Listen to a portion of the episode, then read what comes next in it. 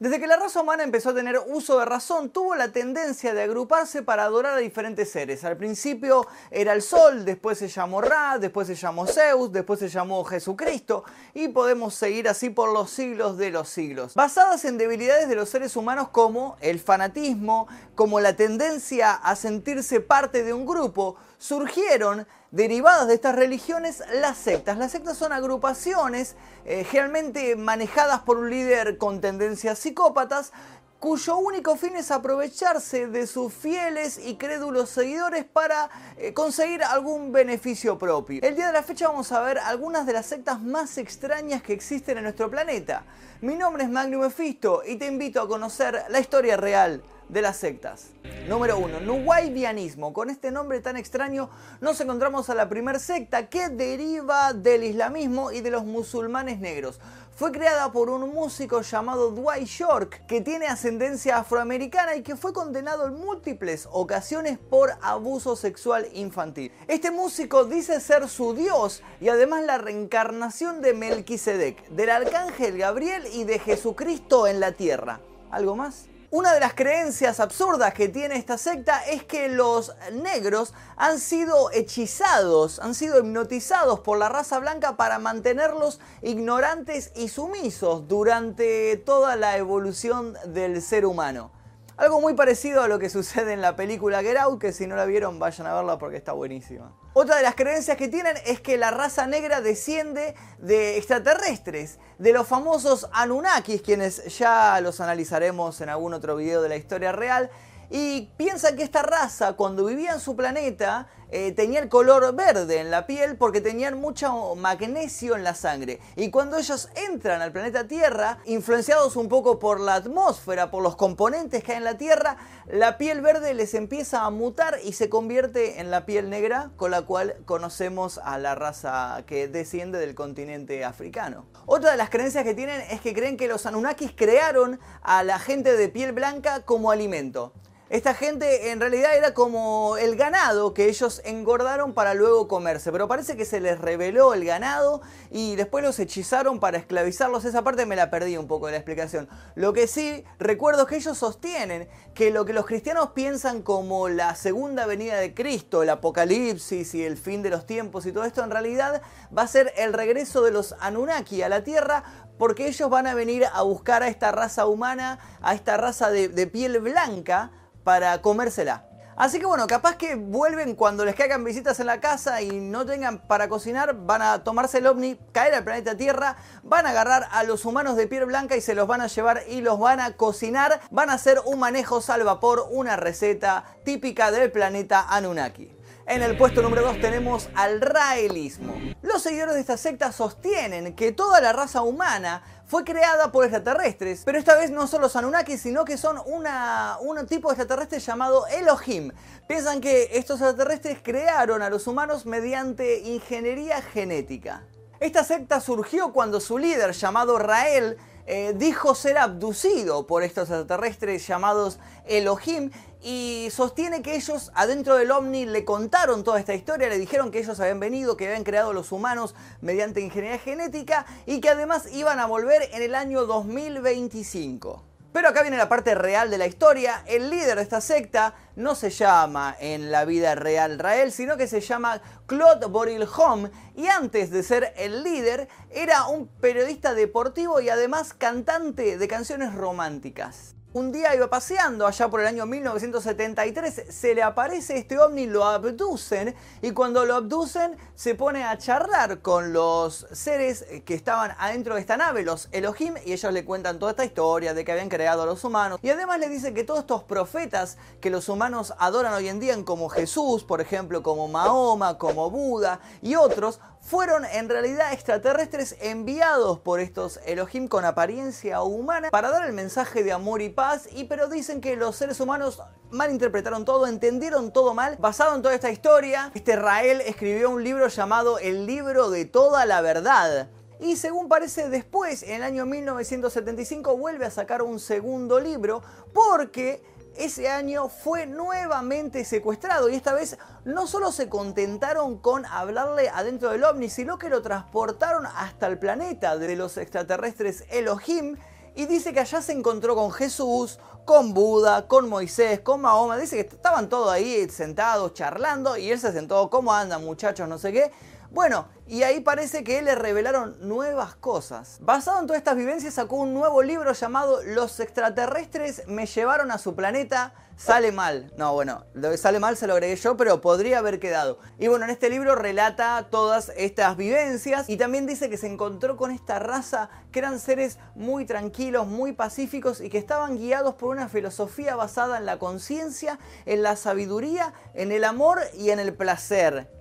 Qué raro, qué raro estos líderes queriendo sacar partido ¿no? de sus seguidoras. Me hacen acordar a ciertos youtubers. Número 3. La Iglesia de la Eutanasia. Chris Corda es el fundador y líder de la Iglesia de la Eutanasia. No sé si tal vez es una secta o si tal vez es una expresión artística con tintes de dadaísmo. Pero bueno, esta creencia se basa en tan solo una premisa, que es no procrearás como ellos anuncian en su página de internet, son una organización educativa sin ánimo de lucro dedicada a restaurar el equilibrio entre los humanos y el resto de las especies a través de la reducción voluntaria de la población. Esta secta se asienta a la vez en cuatro pilares ideológicos. Y ellos son suicidio, aborto, sodomía y canibalismo. Con respecto a los primeros tres, ya los conocemos, ya sabemos lo que son.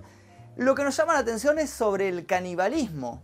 Bueno, pues resulta que si nos volvemos a meter en su página web, vamos a encontrar una receta para comer carne humana. Pero ojo que esta gente eh, no son salvajes, no son asesinos, sino que ellos lo que hacen es comer humanos que ya han muerto. Y bueno, ahí te explica cómo hacer para rescatar un cadáver, para cortarlo en pedacitos, para cocinarlo e incluso te tira un tip para hacer una buena salsa. Número 4. El movimiento del dios Frum. Uno de los cultos más extraños y mejor documentados es la secta dedicada a John Frum. Esta secta está emplazada en una isla llamada Isla de Tana, en el archipiélago Vanuatu. Los nativos de esta isla adoran a un dios llamado John Frum, quienes creen que algún día va a volver cargado de mercancía y de víveres para todos ellos. Se desconoce la identidad de este tipo, de este Frum, aunque se supone que podría tratarse de algún piloto de las fuerzas aéreas de los Estados Unidos, ya que esta secta surge precisamente en los años 40, en plena Segunda Guerra Mundial. Se cree que el nombre John Frum en realidad es un derivado de John from America, un Juan que un día cayó ahí y lo empezaron a adorar, se fue y dijo, voy a volver con provisiones. Y desde los años 40 hasta el año 2018 lo siguen esperando y siguen festejando el día de John Frum, que es el 5 de febrero. Número 5. Los adoradores de Rambo. La tribu Camula en Papúa Nueva Guinea una vez recibió la visita de un antropólogo que al parecer era fanático de Rambo. Por eso es que este tipo para hacer un experimento se llevó a algunos integrantes de esta tribu y les proyectó las películas de Sylvester Stallone para estudiar las reacciones de los nativos. Al parecer ellos encontraron en John Rambo un modelo a seguir, un tipo que luchaba por los derechos eh, de los seres humanos oprimidos, que se enfrentaba valientemente a todo el enemigo que se le cruzara, así que lo tomaron como un líder, lo tomaron como una especie de mesías. Y ellos lo que hicieron fue volver a la tribu y contarle todo lo que habían visto. Le contaron toda la historia de este John Rambo, todo lo que había pasado, contra quienes había luchado. Y según parece este mito fue pasando de boca en boca, de boca en boca, hasta que se creyeron este John Rambo era real. Y al día de la fecha esta, esta tribu sigue adorando a Rambo como si fuera su Jesucristo. Así que calculo que los Camulas siguen esperando, al igual que los cristianos, que algún día John Rambo baje de los cielos y los libere de la opresión y lleve a toda esta noble tribu hacia el paraíso, donde encontrarán muchísimas ametralladoras y cuchillos que al abrirlo tienen hilo para coserse las heridas. En el puesto número 6 y último nos encontramos con una de las sectas más famosas y más extrañas a la vez, la cienciología. Esta es una iglesia que imparte conocimientos y creencias con un fin económico y además eh, dicta cursos para desarrollo personal, para crecimiento interior a un costo bastante elevado. La cienciología en realidad surgió como una filosofía laica en el año 1952 y fue creada por un escritor de ciencia ficción llamado Ron Hubbard. Y es por eso que todas las creencias en las cuales se basa la cienciología parece sacado de una película barata de ciencia ficción. Según la cienciología, existió un personaje llamado Zenu, que era un dictador intergaláctico que hace 75 millones de años embarcó a todos los habitantes de su planeta en sendas naves espaciales y los guió hacia el planeta Tierra, donde habitaron. Pero según parece, los planes de Zenu no eran tan nobles, así que los hizo desembarcar y una vez que bajaron, los eh, juntó alrededor de volcanes y les tiró... es muy ridículo esto. Perdón, perdón que. Perdón, me cuesta, me cuesta decir esto. Los hizo desembarcar alrededor de un volcán y los bombardeó con bombas de hidrógeno y los aniquiló a todos. Según parece, estos seres, después de morir por este bombardeo, se convirtieron en almas en pena y se pegaron al cuerpo de los vivos y hoy en día siguen pegadas a nuestro cuerpo, ¿no? Estos, esta gente. A pesar de la filosofía delirante de esta secta, no se sabe bien por qué tiene muchos adeptos famosos en Hollywood. Uno de ellos es John Travolta, quien produjo y protagonizó una desastrosa, pero créanme que es desastrosa en serio, película basada en las creencias creadas por este Ron Hubbard. Otro famoso adepto a la cienciología es nada más y nada menos que Tom Cruise, a quien le encanta comerse la placenta de sus hijos recién nacidos. Como detalle de color les quiero contar que en Francia la cienciología es considerada una banda criminal, por lo cual es ilegal. Y hasta aquí llegamos hoy con las historias de estas sectas extrañas, pero les cuento que estas no son las únicas. Hay muchísimas, muchísimas más e incluso algunas que son bastante más peligrosas. Si quieren una segunda parte sobre esta temática, por favor dejen su like. Cuando pasemos los 5000 likes en este video voy a subir la segunda parte de las sectas eh, más extrañas que hay en el mundo. Y si se quieren unir a una secta que la verdad no sé si es tan extraña, no comemos placenta de bebé, los quiero invitar a unirse al Clan Mephisto, es un grupo de Facebook, de vez en cuando nos juntamos en el planetario, así que les dejo el link acá abajo del Clan Mephisto. Si quieren que siga con esta vestimenta, por favor, eh, dejen su like y dejen su comentario. Y si quieren que siga con las remeras que tenía antes, también dejen su comentario. Voy a ver qué es lo que hago.